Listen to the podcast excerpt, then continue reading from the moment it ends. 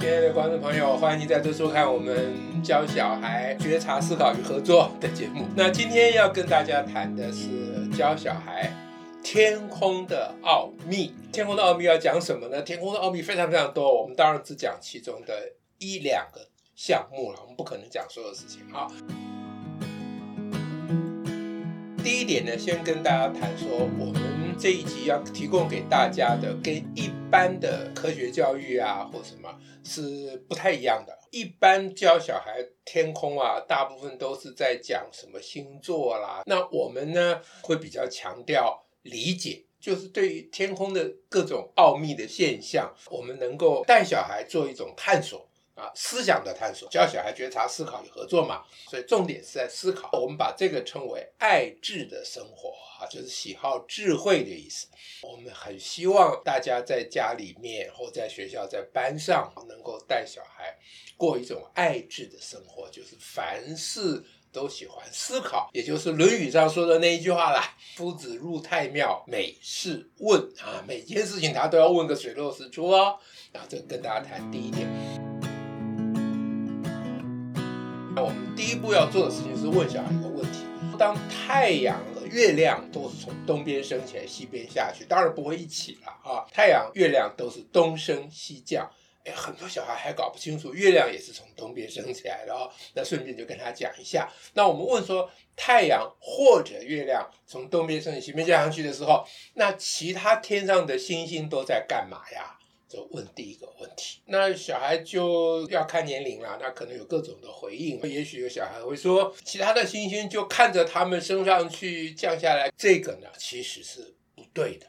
呃，太阳升起来的时候，重心也升起来了；月亮 降下去的时候，重心也降下去，这什么意思呢？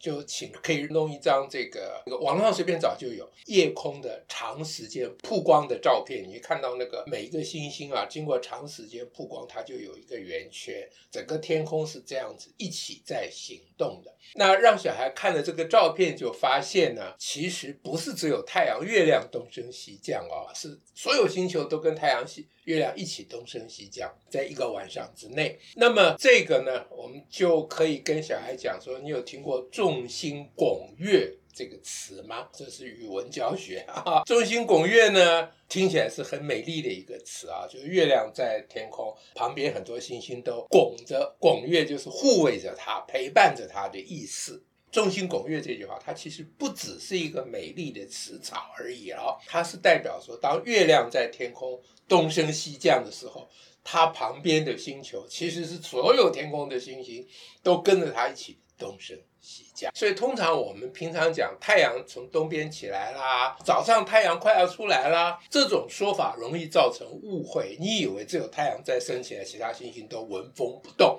？No，一个比较懂得天空奥秘的人，他讲话他会说啊，清晨的时候啊，众星升起来，而不是太阳升起来而已啊、大家都升起来了。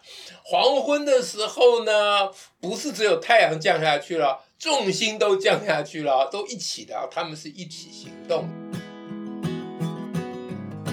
我们就可以问小孩说：“那你猜，为什么天上这些星星，包括太阳、月亮，他们都说好了一致行动呢？”他们都约定好的吗？都没有一个乱跑的吗？那大家一起呜过来，没有说在呜过来有一个家伙突然跑走了，为什么没有呢？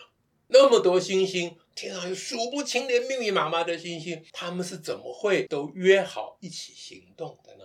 这其中必有诈，这让小孩做一些猜想。当我们把天空的运行，从太阳跟月亮的特权拿回来啊，我这个意思就是说。平常我们只想到太阳、月亮升降，你只想到太阳、月亮，这就变成升降这个动作变成太阳、月亮的特权了。其实不是只有太阳、月亮升降，是整个星空都在升降。那一旦你理解到这个情况的时候，你马上就发生一个问题：那他们为什么会一起动？然后你就会想说，事情多半不是表面上看到的样子。如果你看到大家都一起动，通常就是因为你在动，不是人家在动。因为那么多不同的对象，那么多心，他们都一起动。多半啊，当然不保证了，多半这个不是他们在动，他们其实没动，是你在动，你看见他们就一起动，这就是一个相对运动的观念。所以问小孩说他们为什么一起行动呢？就带领小孩一起猜想啊，思考。说很可能是我们自己在动的原因，那这一点在哲学上有重大的意义哦。当你看到外在的现象啊很奇怪的时候，你不要只去注意力焦点只放在外面哦，你要想想是不是问题发生在你自己身上。所以我们这个系列的节目叫做教小孩觉察、思考与合作嘛。最重要的一个觉察是觉察自己的状况，当然不限于如此。我们在让小孩猜想为什么重心一起行动的时候，它是来自于地球的转动，因为天空是在转嘛，啊，那所以一定是地球在转。我们在地球上跟着地球转，我们看到天空，以为天空在转，其实天空是没动的。那么这件事情呢，如果小孩年纪比较小的话，他比较不容易理解。那一个简单的方法就是让小孩坐坐在一个旋转椅上。然后你帮他把旋转椅推一下，他不是随着椅子就转吗？然后你让他抬头看天花板，你就问他说：“你有没有觉得天花板在转呢？”小孩说有。那其实天花板是没转，是因为你坐在椅子上转。这就好比我们在地球上，随着地球转的时候，我们会以为天空在转。这样我们就把天空的运行的原因呢，归到地球的自转上来。他们听过很多。只是他们没有把地球自转跟天空的运行连在一起。那在这一点上，就可以鼓励他们对地球的自转提出质疑，也就是不要随便相信一件事情。所以质疑是什么意思呢？小孩可以说：“地球哪有在转？我都没感觉到有转啊。”那你猜是为什么？他因为那那一定是转很慢。No，地球转很快。你说一天才转一圈呢，这很慢呢。那你要知道，地球半径是非常非常大的哦。我们坐飞机到美国要花十二个小时，那一天地球转一天二十四个小时，所以飞到美国差不多就地球走了一半，走了一半花十二小时，那就表示这个飞机如果不要在美国降降落又飞回来，然后它大概就花二十四小时。所以这个飞机在天空绕地球一圈花二十四小时，那你想想飞机的速度有多快？所以地球自转在地表的人而言是非常非常的快。那我怎么没有感觉到有风在吹呢？你坐在飞机上的话，如果你头敢探出去飞机外面的话，头可能会被吹掉啊，因为飞机速度非常快啊。那当然是因为空气跟着我们。地球一起在转，所以才没有感觉到。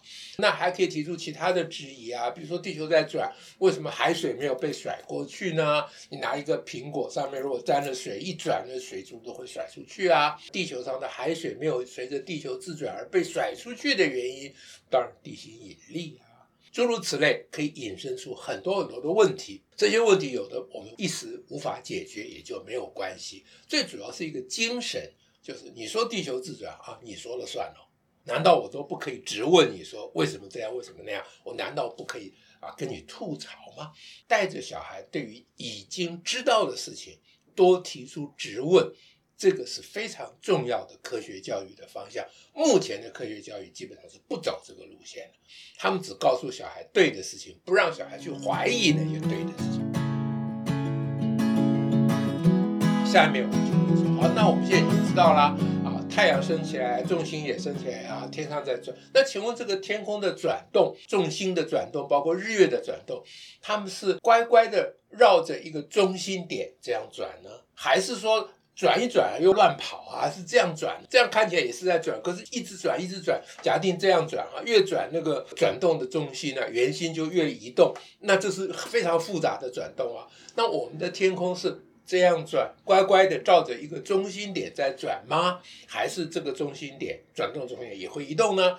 那这时候小孩就会想起你给他看的那张曝光的照片，那张照片显示天空的转动是有一个中心点的，所以他很容易就想到说：“好嘎仔，还好天空的转动算是比较有规矩的，没有乱转。它虽然在转，可是它绕着一个固定的中心点在转，这样子。”下一个问题当然就是，那为什么天空是绕着一个固定的中心点在转呢？我们当然趁这个时候可以告诉小孩说，那个中心点就是北极星啦。北极星是不转的，其他重心都绕着北极星转。在这个过程里面，呃，顺便要提醒大家，提醒小孩说，我们现在讲的这些天空的运动，都是指一个晚上的状态。啊，一个晚上呢，星球之间彼此的相对运动大概是不太明显的，所以在一个晚上，我们可以说它们是一致的行动。但你时间拉长了，天上的星星重心的运动不完全是会非常一致的啊。所以前面我漏讲这件事情，现在补回来讲。总而言之呢，为什么天空的转动会有固定点呢？根据刚才的经验呢，那就是原因还在自己身上，那就是因为地球的转动。它是一个规规矩矩的转动，也就是地球的转动，它有一个固定的转动轴啦。那转动轴所指的方向的，就是北极星了，它就在我们看起来就是不会动的。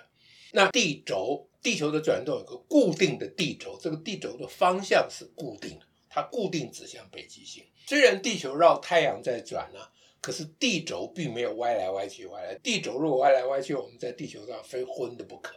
后来才还好，地轴是这样子啊，所以这个方向一直是北极星的方向。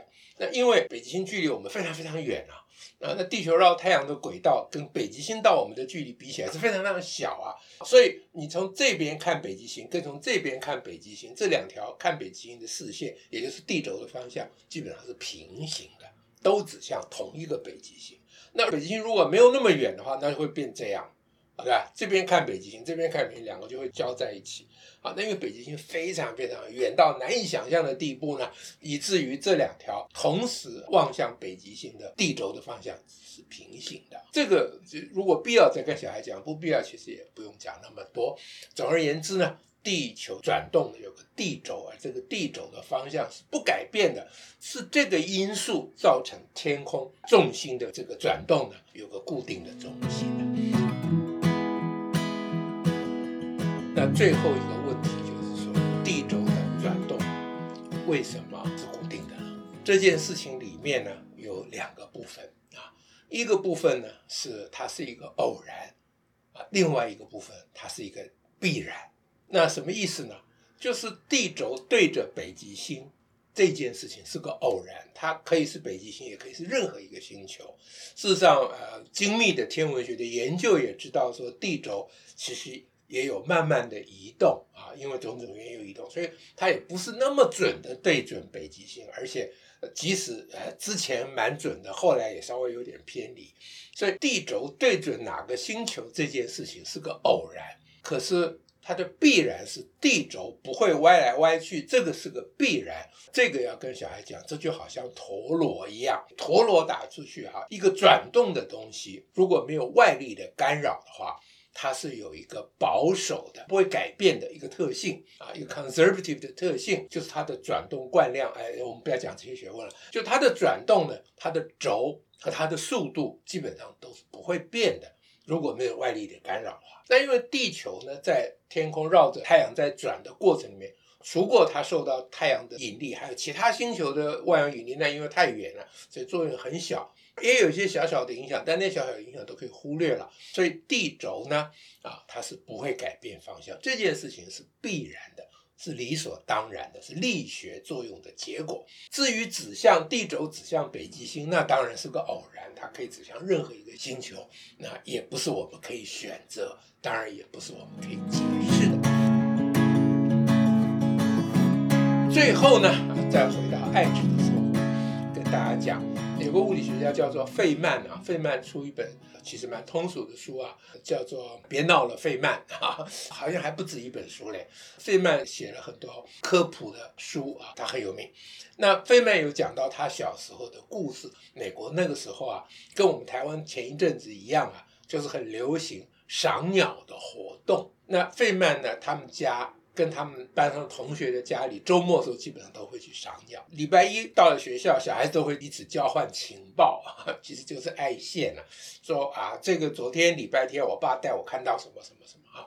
那费曼有天回来就跟爸爸抱怨说，我们同学出去都看到这个鸟那个鸟呢，人家都讲学问好大啊，我们都去看鸟，我们好像什么都没看到。费曼的爸爸说，怎么没看到？